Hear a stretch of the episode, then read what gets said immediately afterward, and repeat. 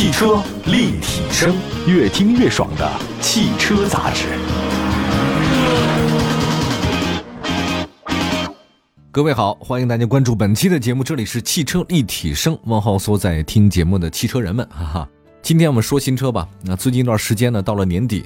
就是有人躺平，但是汽车企业不能躺平啊，那得出新车，咱得卖车。那国内呢有很多新车来了，那比如说在合资品牌阵营，广汽三菱全新欧蓝德，还有呢一汽大众揽巡，现在是两款关注度比较高的新车。那这个全新欧蓝德呢，其实也是广汽三菱啊。据说它是要实现销量触底反弹的战略车型，而揽巡呢，其实就是定位于大五座的中型 SUV 的新车。那今天这期节目呢，咱就说这两款吧。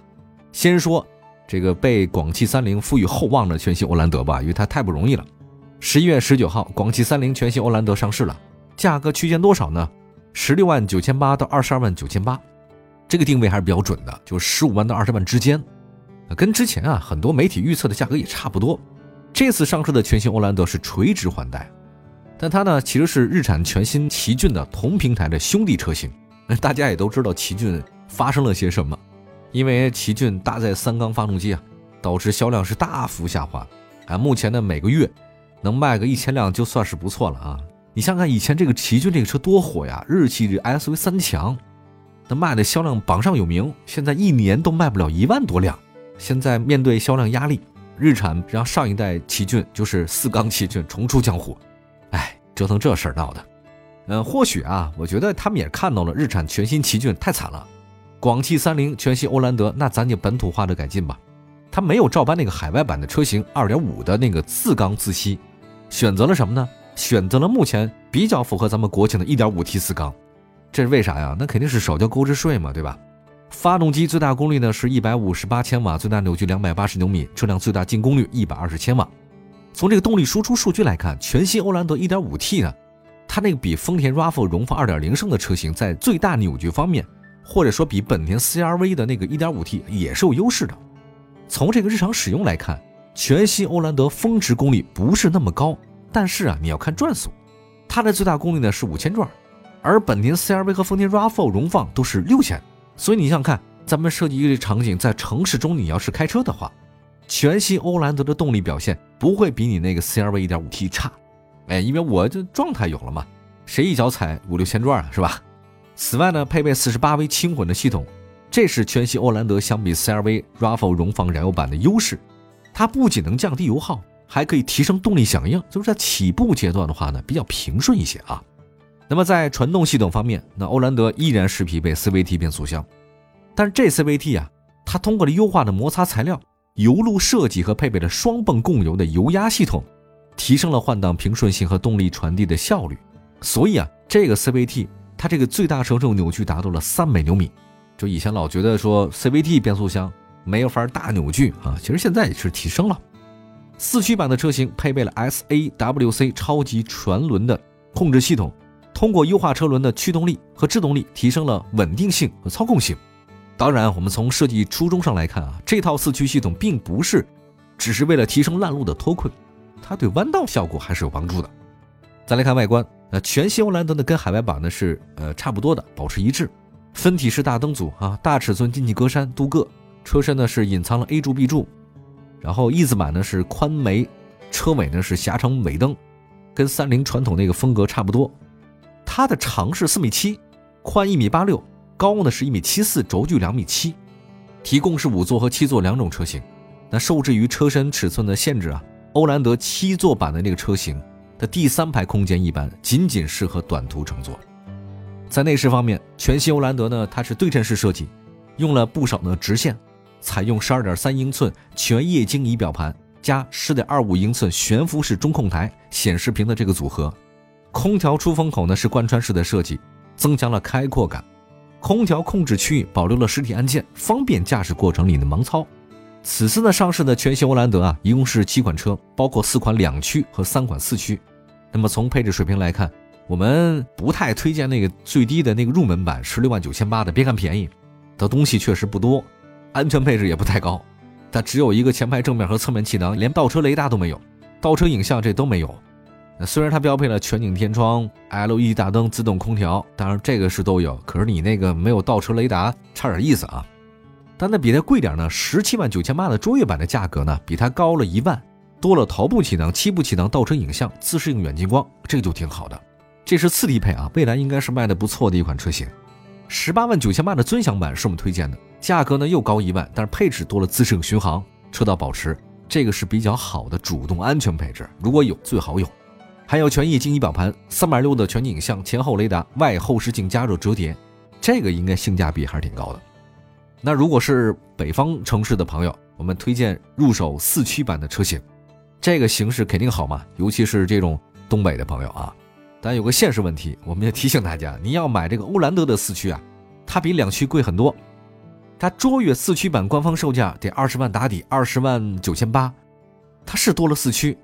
但是呢，它也少了很多东西，对吧？我给你加四驱了，它少了三百六的全景像，没有全液晶仪表盘，主驾驶座的电动调节也没有了。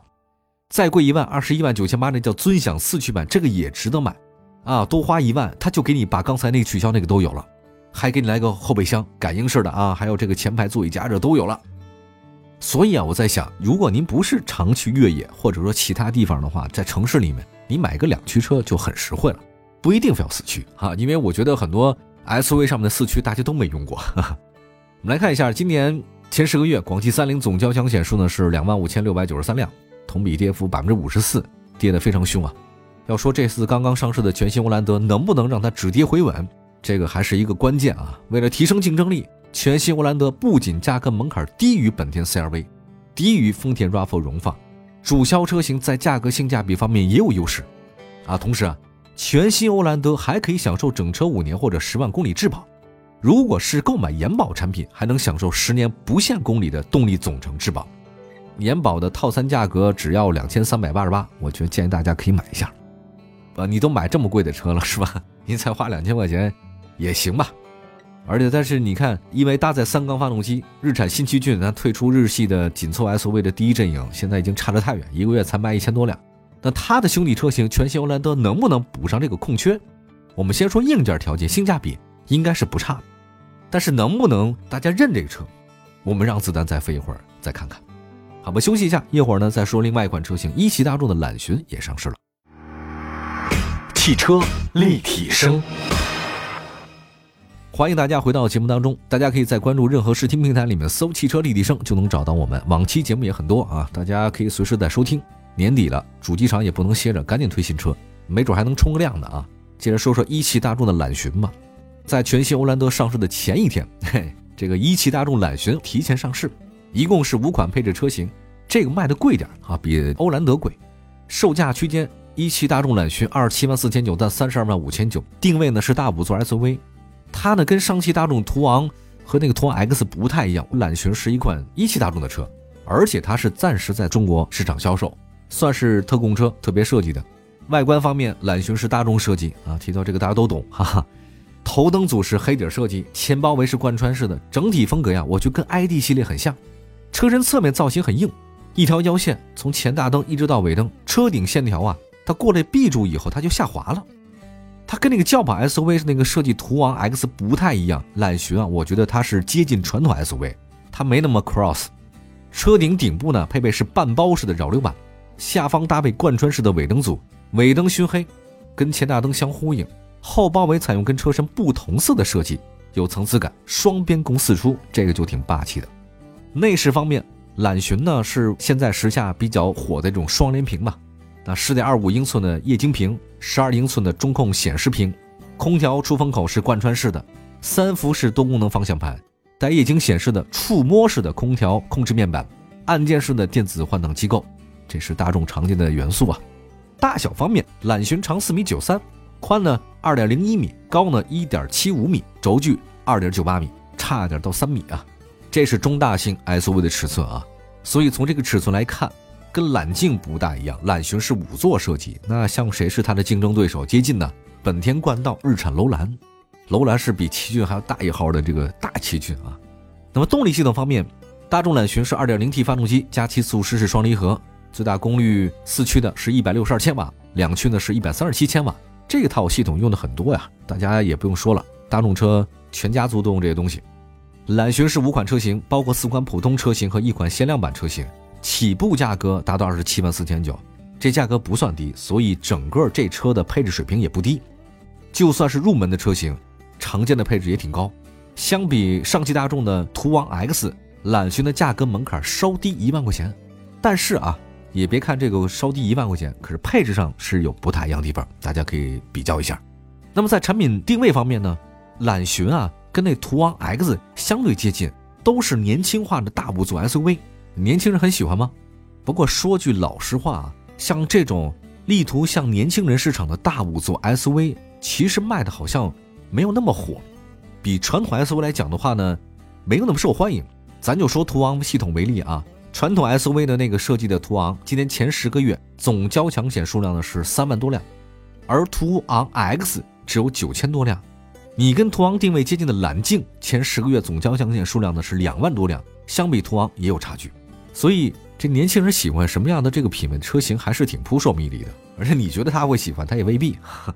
年轻人未必买这么大的车，这也是一个问题啊。我们也展望一下揽巡吧，这未来的一些市场走势，它绝对是一汽大众在三十万级别的一个 SUV 的补充，但是呢，它不是全球车，好像口碑上也很难说。销量上呢，估计比途昂 X 也不会特别好。这个在三十万左右的 SUV 市场，我觉得大家能买的这种豪华品牌的中型 SUV 还挺多。那么，如果您对空间要求不是特别高的话呢，你可以买上汽大众的途观 L 也是不错的。那途观 L 是全球车，对吧？